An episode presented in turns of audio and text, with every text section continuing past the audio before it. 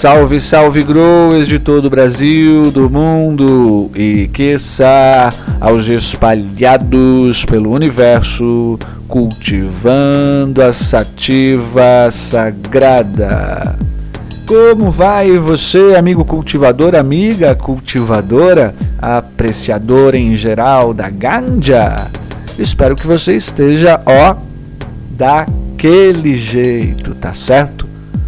Muito bem, ganjeiros e ganjeiras, vamos aqui então ao nosso chá das 4h20 de edição número 36. Então, aperta o teu aí e vamos junto.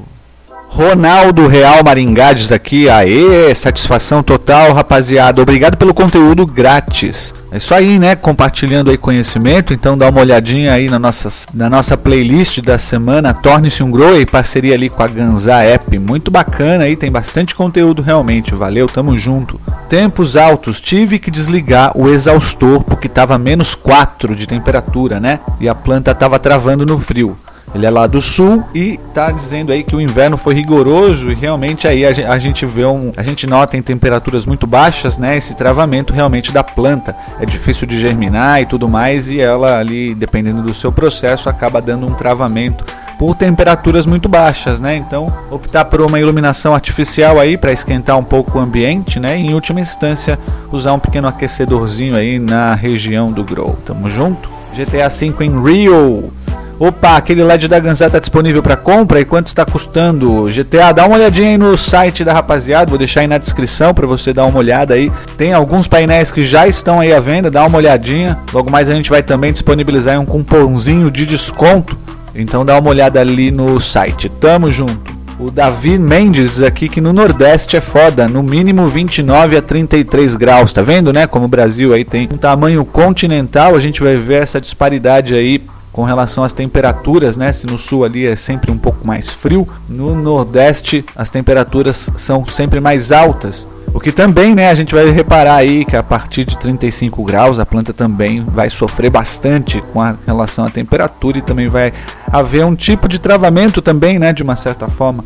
O ideal é ir controlando de alguma maneira essas temperaturas, né? Se você tiver no sistema indoor é interessante uma boa circulação, quanto mais quente tiver o ar aí, para amenizar um pouco isso. Então ir adaptando conforme a sua região. Tamo junto. Felipe França Felipe diz aqui: Salve Misty! Comecei numa barraca de acampamento onde tem uma tela com zíper na porta e uma tela em cima para ajudar na exaustão. E hoje minha flora é num beliche Rastafari. Uau, cara! Grow Biarra na veia. Boa, Felipe. Deve ter ficado bem interessante esse projeto, hein?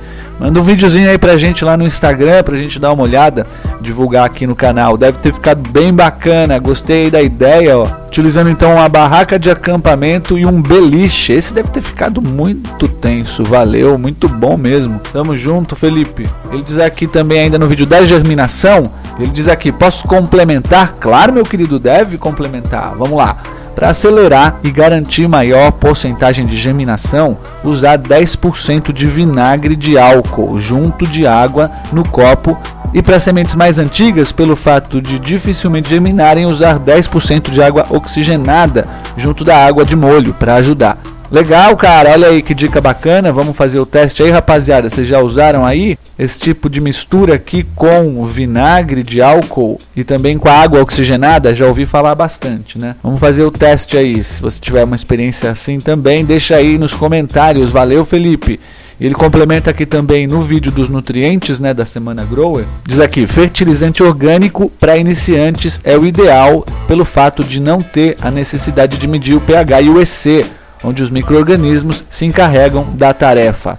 Os fertilizantes minerais para mais avançados. Não podemos esquecer dos dois macronutrientes secundários, cálcio e magnésio, sem eles NPK não é nada e vice-versa, principalmente para aqueles que cultivam no coco. O faixa preta online complementa aqui, mano, comprei Sense Green, Hemogrow ou Manogrow, todos eles com pH regulado. Sem mistério, no kit vem tudo o que precisa para Vega. E o Felipe continua aqui: boa, é verdade. Ali no vídeo eles citam um organomineral com pH perfeito, que é o Flower Mind. Já usei nas minhas, prefiro os 100% minerais, pois cultivo no coco e perlita. É isso aí, né, galera? Muito legal, obrigado aí pelas contribuições da experiência de vocês. Acho que foi aí bem interessante aí o que eles trouxeram, né? Então, com umas boas dicas aí. Valeu, rapaziada, tamo junto.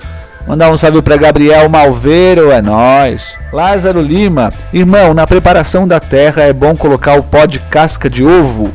Lázaro, interessante, né? Que ele fala aqui no vídeo dos nutrientes.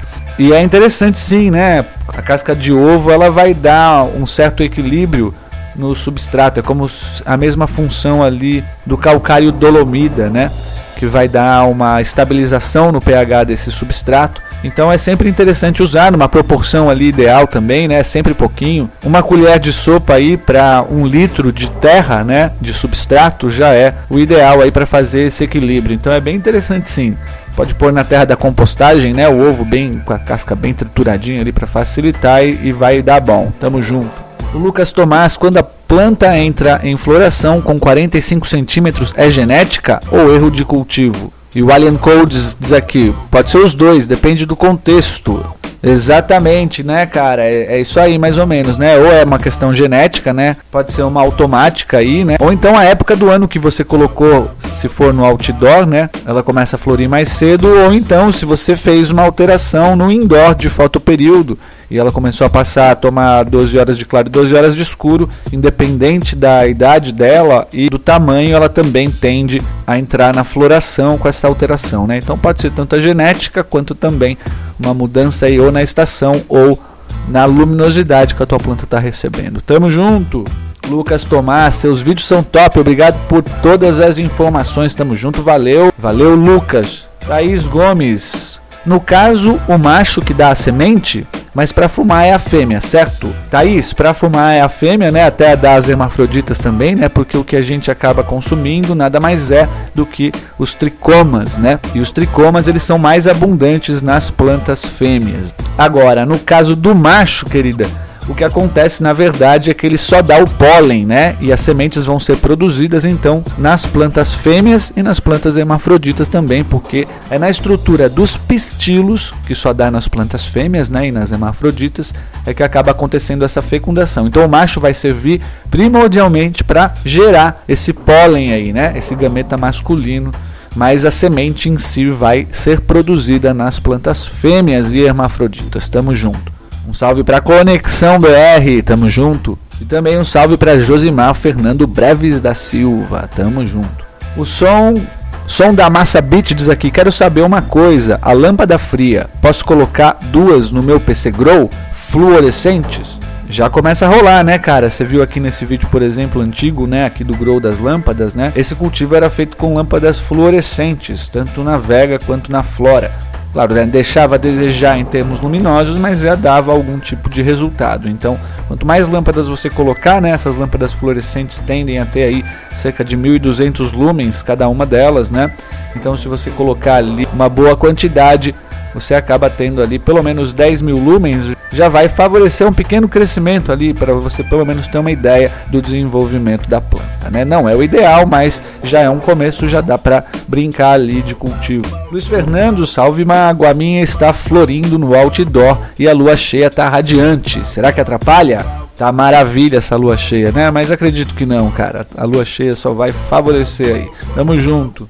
Cleiton Santos, salve Mystic, eu esqueci a minha planta há três dias, passando da hora de escuro 12 por 12 e ela atrasou a floração e esticou a ponta dos top buds. Agora ela está com mais de 100 dias de flora, eu posso colher? Cleiton, provavelmente então sua planta deu uma revegetadinha aí, né? Esse indicativo aí de esticar novamente a ponta dos top buds, né? Ou seja, ela volta ali a produzir algumas ramificações, continua o seu desenvolvimento, né? Trava provavelmente travando o crescimento de floração, mas se você voltar aí para o 12 por 12, e aí você tem que manter isso, porque senão ela tende a estressar, né? Então, quanto mais rotina tiver de luminosidade igual de 12 por 12, mas ela vai entrar na sua floração e vai se desenvolver, né? Só cuidado aí com essas trocas inadvertidas, porque a planta acaba estressando e pode hermafrodita e pode acabar ermando aí, né? Virando, produzindo alguns saquinhos de pólen. Tamo junto. Green Go Rodrigues e o Conexão diz aqui de novo é, que compostagem é essa da planta macho? O que, que é? Ah, ele está se referindo aqui então na nossa experiência do balde, né? Que a gente acabou tendo metade macho e metade fêmea. A gente cortou as, as plantas macho e para não jogar fora simplesmente, a gente aproveitou ali e jogou na compostagem, né? Para elas acabarem virando algum tipo aí de nutriente. Então a gente jogou com tudo ali. Caule, folhagem, os galinhos, né? Tudo ali foi jogado na nossa compostagem para produzir então nutrientes dessas plantas que a gente não iria aproveitar no cultivo. Tamo junto, meu querido. Salve para Rony da Costa e para Diego Perrache. Finalizando aqui o chá das 420 de hoje com um bravo home profissional. Ele diz aqui que existem LEDs específicos que emitem um tipo específico de luz, mas são bem mais caros. Os LEDs normais de caseiros, lâmpadas, são full spectrum. O branco de casa é a soma das cores, só que com quase 100% de azul. É isso aí, perfeito.